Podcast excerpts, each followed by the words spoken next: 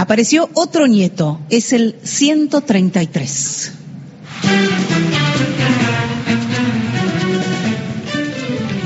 Apareció y se dice así, y tomo las palabras porque en realidad si uno lo cuenta así, parece una forma medio rústica de expresarlo, y si pones número también parece medio, ¿no? Es decir, cuánto, y, y sin embargo es un modo de comunicación. Cuando apareció el nieto de Estela, cuando apareció el pibe Carloto, eh, un amigo muy conocido me dijo, ¿por qué dicen apareció? Que es la contracara, el espejo, la réplica de él desapareció. No, no es algo, no estás algo así como traccionado, dominado, actuando en espejo con lo que dicen los otros. Y yo lo pensé un poco y después digo, bueno, si todos dicen, si todos dicen apareció, la palabra apareció cobra un encanto o un sentido que antes que antes no tenía y habrá que saber por qué o no. Y en todo caso se dice así y también el número, el número, el hecho de contar de contar cuántos nietos y nietas se recuperaron, pasa a tener también, el número tiene un sentido, son 133 hazañas, 133 proezas contra la maldad, contra un espíritu eh, casi, un espíritu de revancha o de odio o de desprecio por las vidas de, de las criaturas y también por sus familias muy grandes,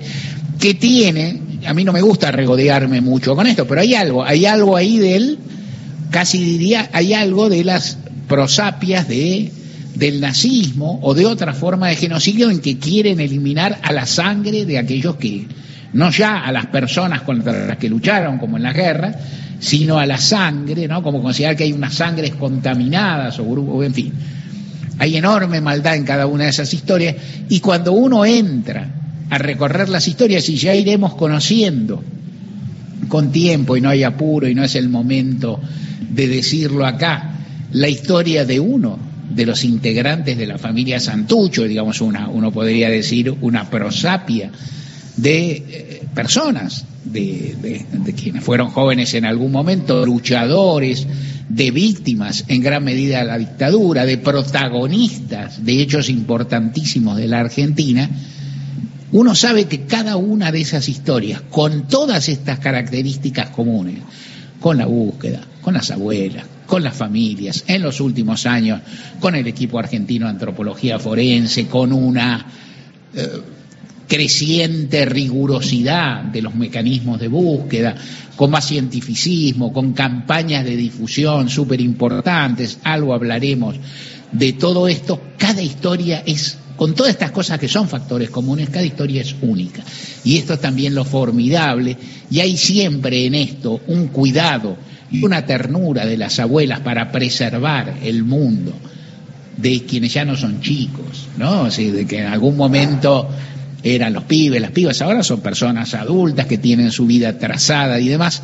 Cada historia es única, cada historia es conmovedora y cada historia es una, es una victoria de la democracia o de algo más, de la dictadura, de, de, la, de la, perdón, de los organismos de derechos humanos, contra la dictadura, contra la maldad, ¿no? Es decir, contra algo bastante parecido al mal absoluto, y tal vez las abuelas son, y sé lo que digo, y sé que uno transita una línea, está algo bastante parecido al bien absoluto o algo por el estilo, o en todo caso, están más cerca que nadie de serlo en la comunidad argentina que tantas cosas ha atravesado. Hace muchos años que pienso, y como lo escribo y como lo publico a cada rato, lo puedo decir acá, yo creo que en el plano de la comparación de lo que existe en Argentina, Estela de Carlotto es la máxima autoridad moral viva de la Argentina. Es así.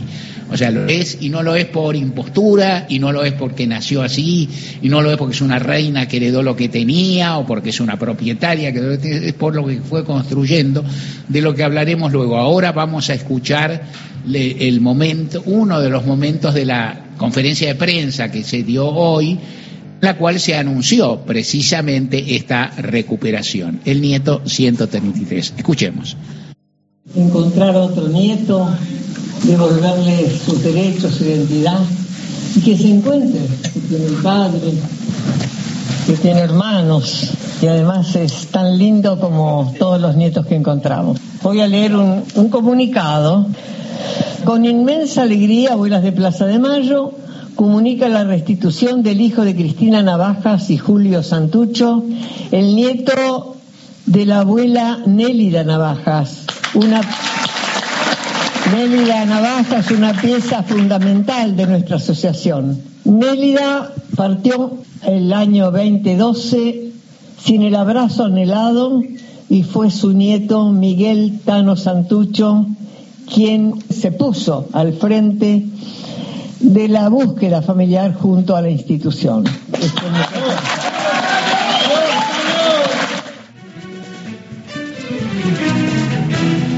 Apiñados, apiñadas ahí en torno, vi escenas nomás, no, no. Eh, no se transmitió en directo hasta donde yo sé por ningún canal de TV, me impresiona un poco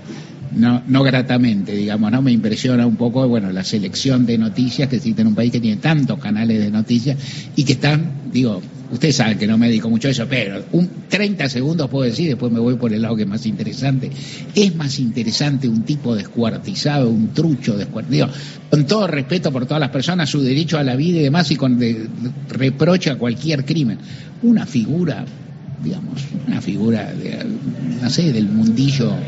del mundillo económico, del mundillo de determinado manejo que nadie conocía que se produjo un crimen que el nieto 133 creo que no y que ahí tenéis que tener también escala de valores y no mirar y no vivir pensando solo en el rating minuto a minuto o cómo se vive o cómo se está o qué se o qué se hace, en fin,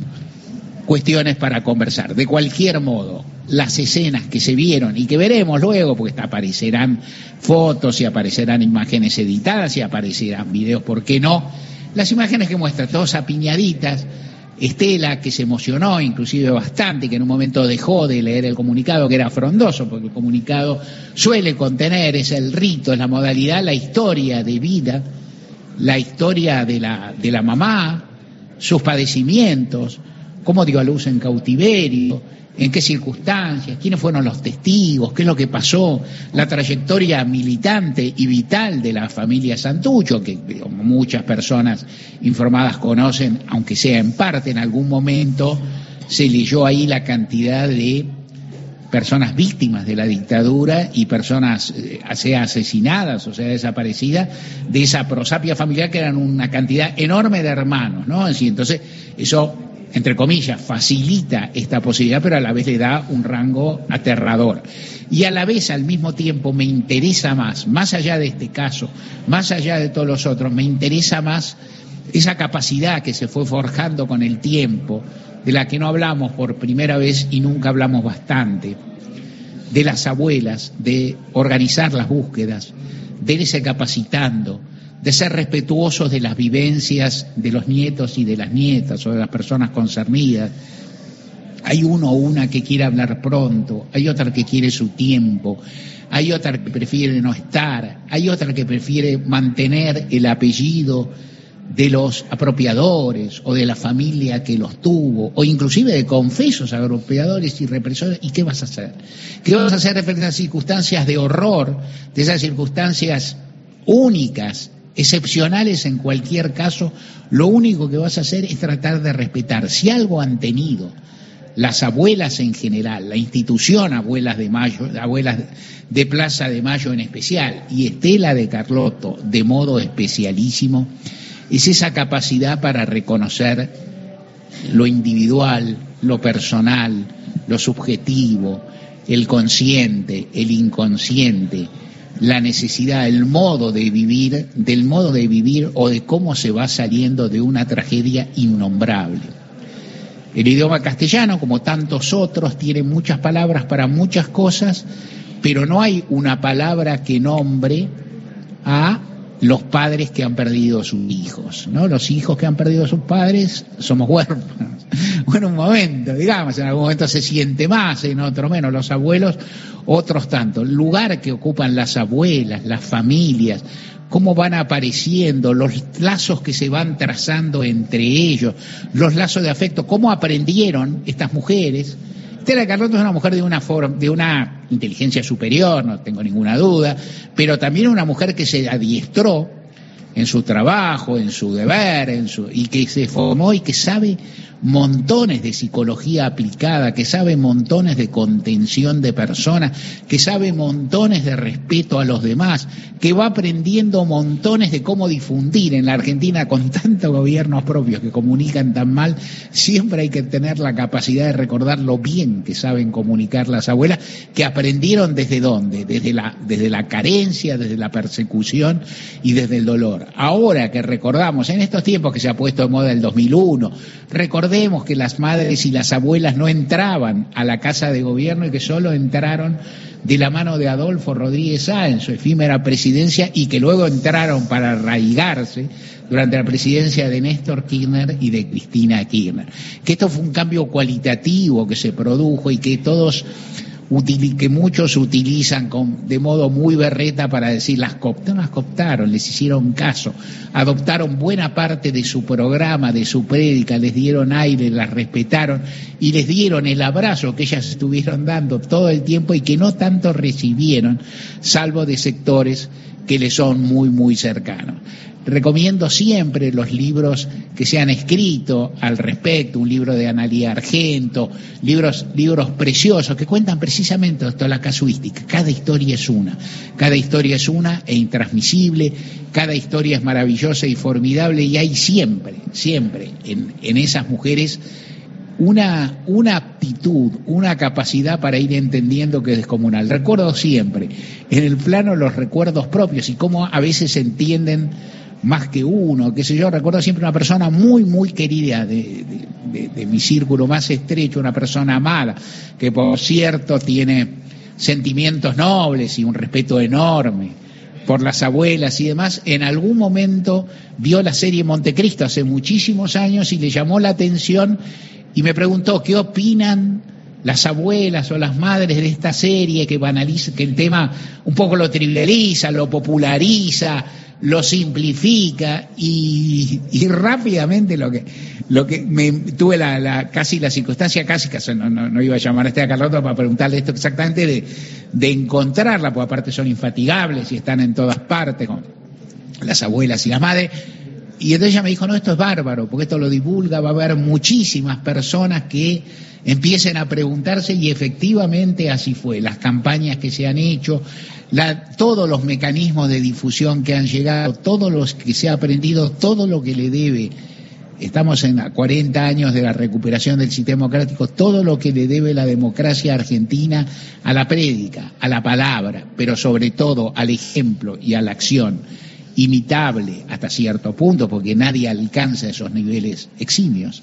de compromiso, de bondad, de desprendimiento de las abuelas y de las madres. Lo de las abuelas a lo largo de la historia es un ejemplo, es una de esas cosas, no es única porque esta búsqueda existe en otros países,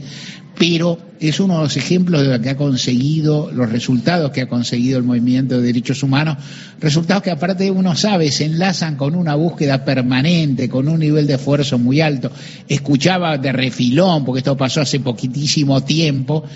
de eh, que este año, por ejemplo, este es el primer nieto recuperado y esto es lógico. Hay una secuencia porque el tiempo pasa para todos, las búsquedas tienen momentos de, digamos, de relativa dinámica o crecimiento y luego momentos en que dejan de estar y demás. Han aparecido unos cuantos, otros se habrán perdido y demás. En cualquier caso, cuando uno se levanta, cuando uno sale a la calle, cuando uno se encuentra con una persona conocida y dice, apareció un nieto, sabe lo que está diciendo, y aunque la frase parezca rara, y aunque se dice es el 133, y parece que uno lo está numerando, como, en fin, en forma un poco simplista, no le pone el nombre, lo van a tener, te van a tener que hacer la idea de tener otro nombre, ¿qué van a hacer con ese nombre? ¿Qué van a hacer personas que ya andan teniendo 45 años solo para empezar? Con las nuevas familias, con las nuevas relaciones, irán haciendo su vida en un marco de tragedia, pero es buen momento para congratularnos, congratularnos acá en Tecnópolis de que esto suceda, congratularnos de que esto también es uno de los logros de la democracia argentina y que cuando se dice la democracia argentina tiene muchas deudas, es correcto y se debe decir, y también hay que decir que la democracia argentina tiene muchas flores y tal vez no se dice lo suficiente. Recuerden que estamos en Facebook, nos encuentran con el nombre